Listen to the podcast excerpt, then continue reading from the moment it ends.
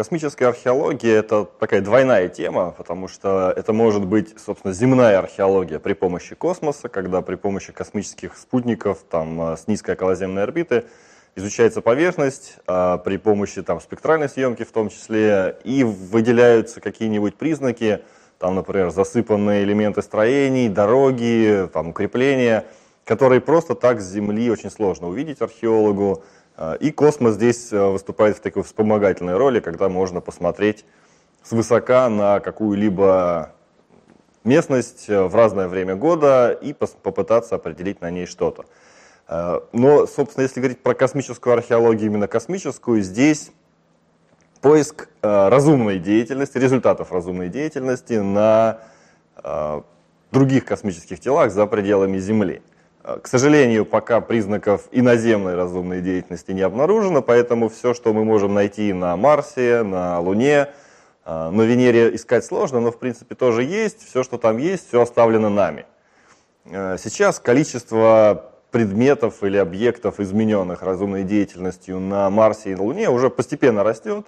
Это следы марсоходов, собственно, сами посадочные станции – если мы говорим про Марс, про Луну, это следы луноходов и сами луноходы. А, средства, которыми доставлены они были туда.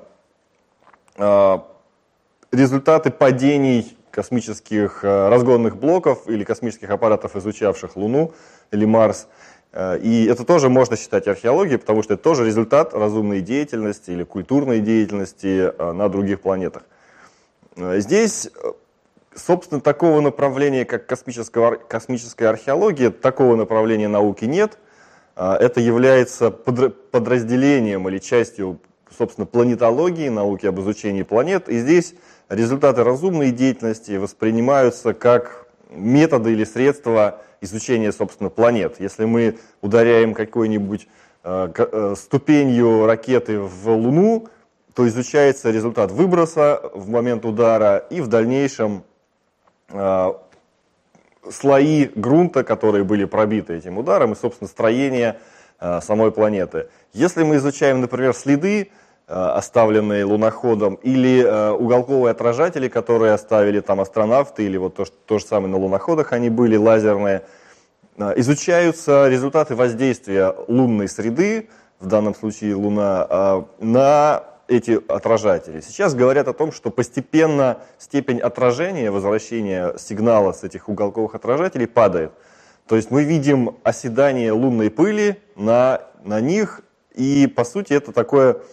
Э, скоро действительно потребуются раскопки, чтобы определить следы разумной деятельности, но пока это очень длительный процесс, намного медленнее, чем на Земле, поэтому раскопки не скоро понадобятся, и если мы захотим увидеть следы там, База Олдрина или Нела Армстронга или Джина Сернана на поверхности Луны, мы все-таки можем сейчас полететь, посмотреть и изучить, и вот это, собственно, будет уже э, археология.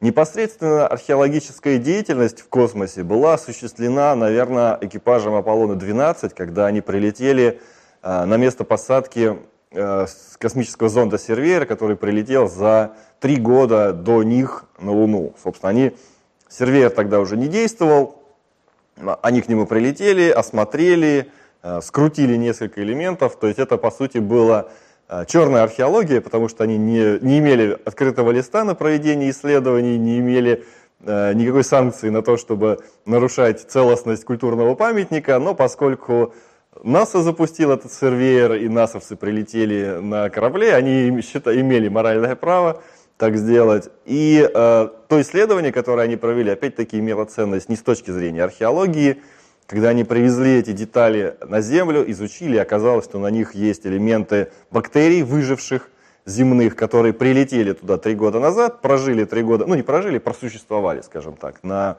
поверхности Луны в условиях лунных и смогли вернуться к жизни, когда попали в комфортные условия на Земле. То есть это опять-таки это исследование позволило изучить, э, внесло вклад там, в биологию, в будущее освоение космоса, э, но не, собственно, археология. И, по сути, сейчас, опять-таки, как э, наука, космическая археология, ну, мало развивается, нет такой дисциплины, по сути, и если проводятся какие-то исследования только вот в рамках планетологии, либо Э, интересное еще направление, наверное, еще будущее направление космической археологии – это юридический статус подобных объектов, потому что, согласно международному законодательству, э, никакие права собственности на территорию вне Земли человек не имеет права распространять, никакое государство, что бы оно ни сделало, там, на Луне, например, поставило флаг или там еще каким-то образом застолбило, она не может считать Луну или данную территорию своим Э, своей, частью своей территории. Но при этом, поскольку э, какая-то площадь, там, вытоптанная астронавтами, изъезженная луноходом, она уже преобразована в результате культурной деятельности,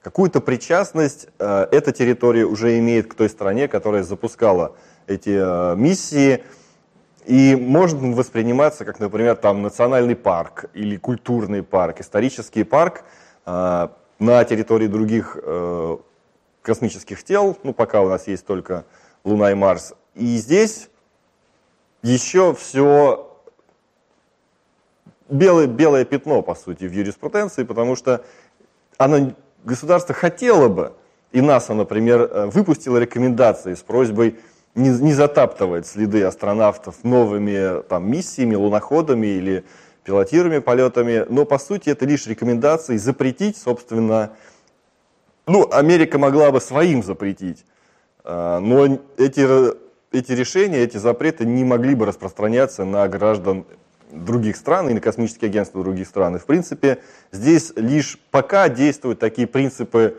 доброй воли, и э, просто невозможно на самом деле сейчас не так просто это долететь и где-то там что-то затоптать или э, провести какой-нибудь Э, черное археологическое разграбление памятника. Хотя, в принципе, для черных археологов, я думаю, там найдется чем заниматься. Здесь интересный, на мой взгляд, самый один из интересных объектов – это Луна-2, первое изделие космических, э, изделие человека, коснувшееся другого космического тела. Э, там интересные вымпелы были доставлены с гербами Советского Союза, изготовленные в Ленинградском макетном э, монетном дворе. И э, там интересное средство доставки было, поскольку скорость столкновения была большая, э, до 3 км в секунду. По сути, это было осколочное ядро, начиненное взрывчаткой, и в виде осколков были вот эти вымпелы. Когда это э, ядро приблизилось к поверхности Луны, произошел взрыв, и те осколки, которые летели в обратную сторону, они, по сути, гасили скорость столкновения и сохраняли возможность пережить его. И где-то в грунте Луны, рассеянно в, на какой-то площади, сейчас лежат вот эти гербы Советского Союза. Я думаю, какую-нибудь нумизматическую ценность э, где-нибудь, когда-нибудь на черном рынке они будут иметь. И вот здесь э, интересно, будет ли черная археология развита в космосе, так как она развита здесь, к сожалению. И здесь, если можно говорить про исследование не научное, не официальное, а, можно производить самостоятельные поиски, еще не все обнаружено на Луне и на Марсе из того, что человек оставил там. А, и одним из таких примеров поисков является поиск э, космического аппарата Марса-3, э, который сел на Марс в 1971 году. Было известно лишь примерное место его посадки, и точно никто не знал, где он находится, что с ним стало – было лишь известно, что он работал, что он сел нормально, что он проработал 14 секунд, и на этом его деятельность закончилась. В 2005, 2007 году а, американский зонд Mars Reconnaissance Orbiter провел съемку поверхности примерного места посадки с детализацией э, или с разрешением 30 сантиметров на пиксель. Это значит, что любой объект больше 30 сантиметров, 30-сантиметровый объект выглядел бы в виде одной точки – ну и, соответственно, из нескольких точек можно было более крупные объекты наблюдать. Э, и вот Марс-3, он в размере был полтора метра, то есть он занимал примерно 6 точек, 6 на 6. И вот этот объект микроскопический, по сути, надо было обнаружить на территории э, примерно 20 на 6 километров. Это то, та полоса, который, который снял э, спутник это место. А, результат поиска был успешным, хотя и не сразу, но мы смогли а, не только найти сам посадочный модуль, мы смогли найти дополнительные элементы его посадочной системы, а, и имея то, что мы видим в очень плохом качестве на поверхности Марса, мы все-таки смогли доказать, что это оно, поскольку габариты точно соответствуют тому, что было в чертежах. Это пример того, э, так называемой гражданской науки, когда не ученые, собственно, проводят исследования и совершают открытия. Сейчас, благодаря интернету в том числе, можно осуществлять такие поиски, э, можно там исследовать галактики, искать экзопланеты, изучать Марс в том числе. И вот поиски Марса-3. Потом, по примеру по этих поисков, был организован поиск Марса-2, но, к сожалению, у него менее удачный процесс посадки был, он врезался в поверхность на большой скорости, и его найти не удалось. И сейчас вроде бы завершаются поиски Марса-6. Скорее всего, мы его нашли, но вот с доказательством а, пока проблемы. Но я думаю, в ближайшее время мы сможем опубликовать новые данные о, об этих поисках и о том, что мы нашли, и можно с большей уверенностью говорить, что да, это он.